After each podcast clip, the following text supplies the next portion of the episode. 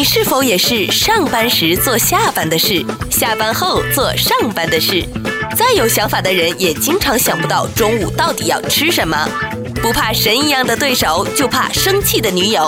牵了手就别放手，不管是女友还是小狗。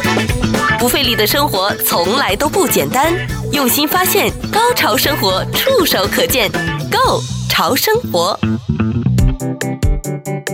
欢迎收听《潮生活》，我是潮生活主理人小伟啊。我们今天的潮生活特别来宾呢，邀请到的是香港好运来超市集团运营部门的负责人啊，Chris 张，Chris 来到我们的节目。Chris 你好，你好，小伟哥，呃，听众朋友大家好，我是 Chris。他叫哥呢，他就是觉得他很年轻嘛，对不对？哎，像我你们这么年轻的，然后运营一个公司一个集团的运营部门呢、哦，最大的压力，我觉得是在数字上面的压力，还是说在你自己觉得可能不管什么公司。公司纯粹就是职场的压力比较大呢？呃，其实都有，因为就是您可能也清楚，超市啊是一个，呃，超市运营是一个细节非常多的这个这个一个行业，嗯，所以其实呃，数字也好，还是职场压力也好，其实主要是我们要把每一个细节都要做到就是呃尽善尽美，因为一件事情其实很多时候成败就在于那些小的地方，对，而且你也知道，像超市从就是呃。大往大了说，有就这种就是供应商的关系啊，然后这种这种客户维护啊，嗯，然后小的到比如说一袋零食、一袋米多少钱，然后我们的这个盘点是多少，其实细节非常多，所以其实很多时候压力主要是来自于就是要处理很多细节的事情。那这种细节，我觉得哈，我自己的生活体验真的就是天分。有的人对于数字的细节或者对于一些事情的细节天生的敏感，你是那种比较我说的计较要打个引号，就是对于这种事情特别敏感，你自己是。生活也是非常注重细节的一个人吗？其实我生活上是一个特别无所谓的人，因为我知道你是北京人，对，然后又很有想法。我认为你的生活应该是蛮讲究、蛮有细节感的人。谢谢谢谢，呃，是这样，就是想法其实挺多的，但是其实从个人生活上来说，呃，很多事情其实我反而是一个不是特别注重细节的人，我都是觉得哎呀就差不多就行了啊。哦、但是这个生活归生活，工作归工作啊，这个在工作方面呢，就是确实还是需要一丝。不苟，呃，一定要把这个每个细节都抠到了，因为这个，呃，怎么说呢？呃，咱们作为一个就是职场人嘛，也要就是呃对公司负责任嘛。嗯嗯。我们今天要跟大家说的呢，就是关于这个潮龄是潮文化，国潮这个词，我觉得潮流就像一个轮回，经典的传统可能它换了一种方式，它又可以再次流行。比如我自己就非常喜欢像故宫的文化，像他们的一些纪念品，我就觉得它经过了一种重新设计，换了一种和大家接触的方式之后，被它吸引到。对，还有就。像汉服，三十年代的那个时候，还有一种叫海派文化，我们就跟大家说的这种都是复古的一些情节。那当代的潮人呢？啊、呃，当然这种国潮已经有了不一样的解读。国潮，我想问问 Chris，你们因为在这个超市里面，你们是怎么想到跟国潮去联系，或者说你是希望大家想体验什么样的国潮呢？是这样，我觉得要回答这个问题，可能首先呢，就是我们要说说国潮这个这个这个概念。我的理解呢，国潮呢是国和潮，国代表的是就是我们中国的传统文化。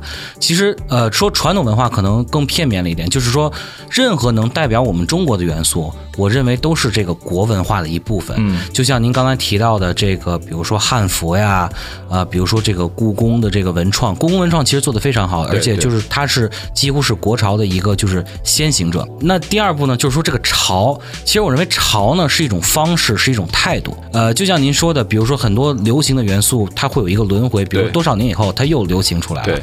而我认为潮可能更多的在这里体验，就是体现的是一种生活态度，是用一种方式、一种态度把我们国的这个文化。表现出来。回到超市上，为什么我们会就是考虑就是做国潮这个活动？可能也跟我们的背景有关。就你像我来说，我是就是特别典型的，就是来美国上学留学生，来然后来美国上学毕业以后，在美国工作了。嗯，这么多年就是呃，我来美国也十年了嘛。咱们说就是，不管在外打拼怎么就是多辛苦，咱们其实每到这个逢年过节的时候，还是会有就是思乡之情。那我拿比如说这个感恩节来说，可能老外的传统就是吃火鸡，但其实这个东西并离我们呢可能稍微远了一点，认同感不够哈。对，然后我就觉得那什么样的就是对于我来说是什么样，就是特别有那种家的感觉，特别有那种认同感。比如说我去超市买东西，我看到。大白兔奶糖，嗯嗯，对吧？我看到这个呃，比如说现在很火的像元气森林啊，呃，卫龙啊，嗯我就觉得哦，就是我在千里之外，我还能吃到就是最儿时的那个记忆的那个味道，这个是让我觉得就是。我们都特作为华在海外的华人，我们都非常需要的。而现在呢，就是有这么一个机会，就是很多国内的食品啊，国内的品牌，通过新的这种就是传播媒介，比如说社交平台，呃，这种这种 social media，然后他们会以一个就是非常咱们说这个网红的概念，一种网红的概念，就是去推出来，然后让就是大家去接受，让大家去喜欢。所以我觉得正好是我们结合了过节的思乡之情，同时呢，就是我们本身是做华人的这个市场，所以这个东西。国潮就变成一个特别顺理成章的，就成为了我们这就是宣传的这么一个纽带和这么一个主题。可是对于像有的朋友来说，他可能早期移民出国或是要出国留学之后，他的一些童年的记忆里面，他是带了有一丝的。我认识的有些人啊，他是觉得有一点呃羞于启齿的，他就觉得啊，我是不是应该融合这种国潮，能够走出。国门走上了国际的舞台，大家对于这种民族认同感更多了呢，能够变得好像跟以前不太一样。我觉得第一说到这个。咱们的民族认同感，我认为有，为什么呢？就是这么多年，这个中国的发展也越来越好，祖国的这个也越来越强大。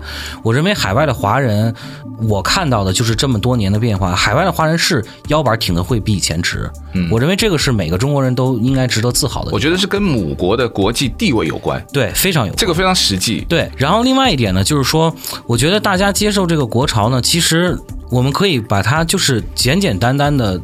认为，因为它吸引人，因为它好，对吗？就是我们在美国这么一个多元化的国家，我们可以吸收，就是呃，来自世界各地的不同的这个这个文化，对吧？嗯、那总归的一点就是，因为它好，你才会接受；因为它好，你才会喜欢。我认为，就是我们现在很多的这种新新就是新推出的这些国内的产品啊、品牌，无论是在呃质量上、做工上，包括味道上，以及宣传上。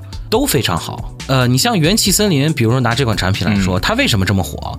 因为好喝，标榜的是很健康，零糖零卡，对，就是也很符合现代年轻人的这个生活的这个就是这个这个概念，对，追求健康的一种执着，对，所以我觉得就是没有理由你不不去喜欢它，就是 Why not？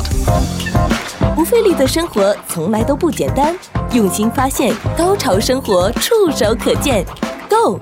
潮生活，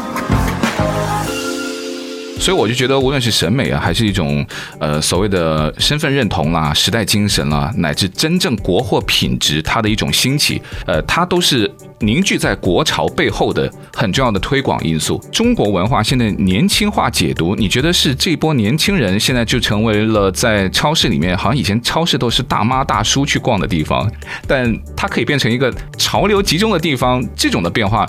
是因为留学生的关系吗？还是因为诶超市也在改变呢？首先说这个呃留学生这一块，可能说留学生其实不只是留学生这个全团体。那我们来说，就是在美国这个地方，我们针对的就是我们做的这些活动是针对的是很多年轻人，嗯，对吧？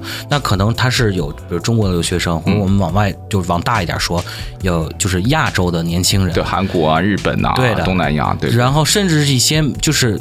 比如我们做活动的时候，也有一些美国的年轻人，他们也会来，他们也愿意去体验这些新的东西。他们觉得哦，就是我没有见过，嗯，很很很新潮，我想来试一试。其实每一次尝试都是为我们的宣传，就是。打开了一个新的突破口。嗯，那从超市的角度来说呢，我认为超市也在改变。其实不管是任何一个行业，你一定要就是寻求不断的这个创新，才能就是在这个这个行业中一直能够立足下去。那我们在就是 Alhambra 这个店呢，嗯。您也到现场去看过，就是看到无论是从从我们这个整个门店的设计，以及这个商品的选择上，我们都非常有意的去把它做得更鲜活，嗯，更年轻。然后这些产品呢，就是更受年轻人喜欢。我们很多产品其实可能，比如说，呃，你打开小红书，很多人都会在分享；打开抖音，很多人都在分享。因为这些就是为什么。年轻人会喜欢买这些产品，就是因为有这样的曝光，有这样的宣传。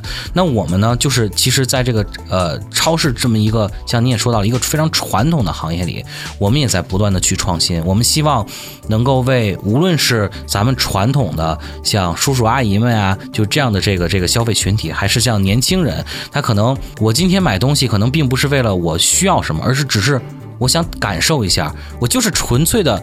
我想买一个尝一尝，嗯，对吧？就是不同的这个呃消费者群体，我们希望都能够呃，就是 reach 到，嗯，都能够给他们最好的这个体验和服务。那有的人就说，哎，这个食物或者说具体来说，超市里面呢可以买到的东西。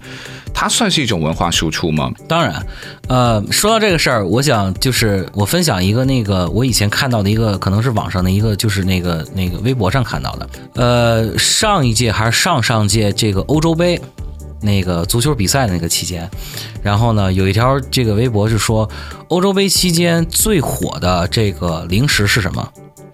小伟哥猜得到吗？看球，如果是零食，是卫龙辣条。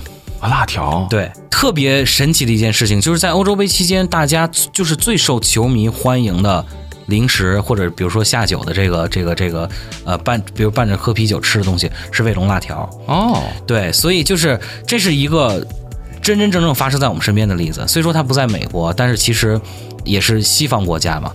那像你们，如果你是采购部门或者运营部门，我不知道你们怎么去选择哪一款的食品。呃，这个其实是有一个，就是有一系列的这个呃，我们的就是选货的流程，就是呃。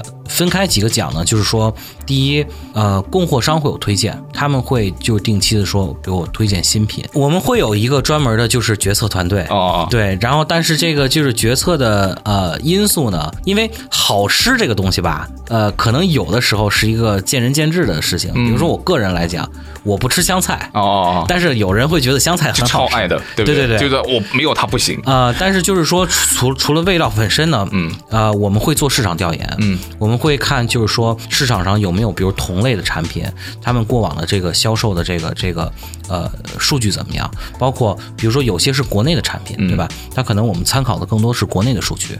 那有没有在美国这边就是去卖过啊、呃？或者说呃有没有在美国这边有其他的品牌？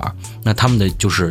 差异在哪儿？我们都会做系统的调研，嗯，然后上新的时候呢，一般会在一些选定的超市，比如做试点，呃，像有些店呢，可能它的选址更多的是，比如说其实就是这呃这个消费者更多的是这种家传统的这种家庭消费，嗯，那可能呃这种太新潮的东西，我们不一定第一期的时候会选择在那个地方去。你们也会担心吗？有的时候会，对对对，因为刚开始是这个试点的这个这个做测试阶段嘛，嗯，那比如说。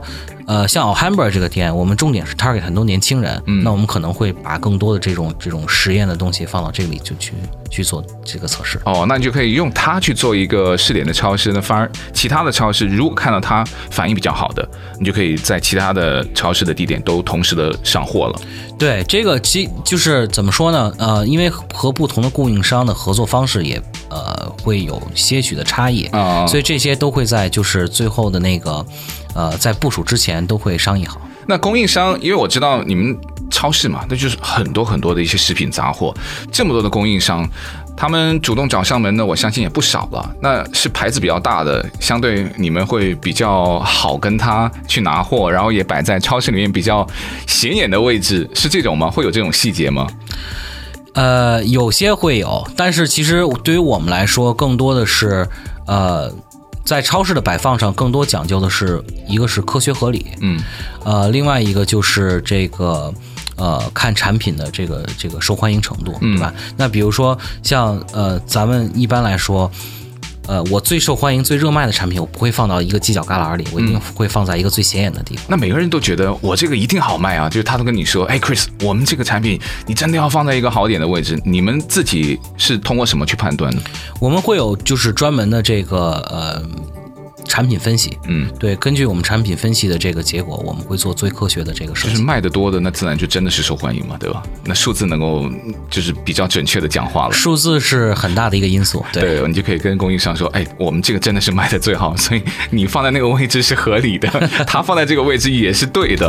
人生有时就跟香菜一样，什么都没做也会被讨厌，一成不变往往比善变更来的讨厌。人生就跟手机一样，无时无刻要充电。睡到中午起床的好处就是可以省下早餐钱。不费力的生活从来都不简单，用心发现，高潮生活触手可见 Go。潮生活啊，我们今天的潮生活特别来宾呢，邀请到的是香港好运来超市集团运营部门的负责人啊，Chris 张。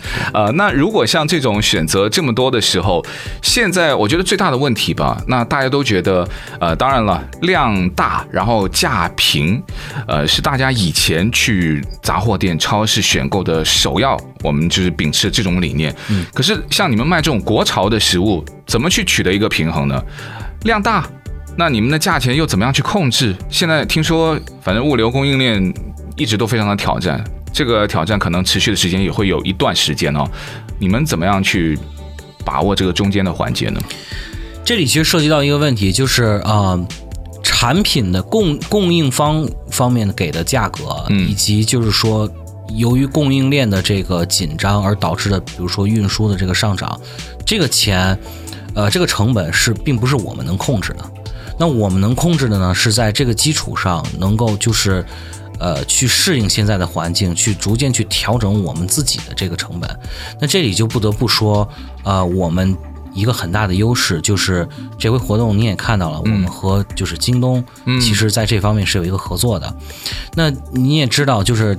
京东呢，是作为零售业，是在全球，它是在很多技术方面都领先，无论是零售，呃，这个这个供应链体系，嗯，库管系统这些，他们在就是在世界上都是领先的水平。那我们和京东的这次合作呢，呃，就是在这个门店的这个运营，包括这个后后场的管理、库管、供应链的优化上，京东都通过他们的科技为我们赋能。那其实在，在呃这方面呢，我们可以。和其他的传统就是这个竞争对手比，我们可以大大的降低我们的这个呃消耗和成本。嗯，那其实降低的这些消耗和成本呢，最终我们其实都是以这个平价的方式折现给消费者。哦，对，那因为好像超市跟京东，我知道，反正来美国十几二十年，我好像没有听说过有这种的合作方式。对于你们超市集团来说，也算是尝鲜。算是一次非常不一样的合作了。对的，呃，我们就是超市，虽说是一个传统的行业，对，对吧？呃，尤其是就是咱们说华人超市在美国是一个非常在美国的对非常传统。对，但是就是我们认为我们和其他的呃竞争对手有一个不一样的地方，我们的团队非常年轻。嗯，呃，年轻的团队呢，就是，对，我也看到，真的很年轻。是的，是的。所以 Chris 叫我哥，我就觉得好吧，那我就接受了。像我们这种 大叔逛超市都会觉得有点老。你们你们超市里面的人真的就很年轻。我那天看到就真的就是很多留学生，甚至我都觉得他可能。肯定没有结婚，非常年轻的这一组是，呃，就是在这点上呢，就是因为我们一个年轻的团队呢，就会有很多就是新的想法，呃，年轻人嘛，就是喜欢天马行空，嗯嗯。其实说实话，我们在讨论的时候，有些想法确实也是不太就不切实际。这个想法很好，但是可能实现起来，呃，就是。可能现在不是时候啊，或者可能实现起来比较困难。但是当有一个年轻的团队，你经常能够聚在一块儿去头脑风暴去想这些事情的时候，一定会有一些新鲜的，就是 idea 是可以实现的。嗯，那和京东的这个合作，就像您说的，呃，这是第一次，对吧？我以前没听过，对，我，我以前也没听过，对对对。所以对于我们来说，是一真的是一个新的尝试和新的挑战。嗯，而且就是，呃，我们也沟通过很，我们双方也沟通过很多回，我们就是双方也，呃。大家的理念也非常一致，然后团队呢也都比较年轻，也都比较活力，所以我相信这个实验一定是能够成功，一定能往更好的地方发展。那我觉得第一是供应，还有他们的管理理念。那还有一个，让我们从消费者的角度，那是不是能够货品的选择多的同时，也能够控制到它的价钱？再有的就是，呃，像呃我们看到的一些比较新的，在中国目前就可以卖到的东西，那在这边是不是可以几乎都可以同步就可以买到了？呃，这是我们就是重点，呃，去去就是呃攻克的一个方向。那就是说，呃，从货品的选择来说，那一定是越来越丰富的选择，就是能够带给消费者更好的体验嘛，对吧？比如说今天我们说，呃，在国内突然一款产品很火了，对，那可能如果作为一个在海外的华人，如果在千里之外，我也能在我我们这儿的超市买到，嗯嗯，那我觉得真的是一件特别幸福的事情。呃，然后另外呢，从说到这个价格上呢，其实我们一般在考虑价格的时候会。全盘的去考虑，因为有货品本身的价格，嗯，然后还有比如说你时间带来的成本。那有的时候，比如说，呃，我可以开驱车两个小时去一个地方，嗯，买到很便宜的东西。那我可能在我家门口也能买到同样的东西，但是呢，可能价格会稍微高一点。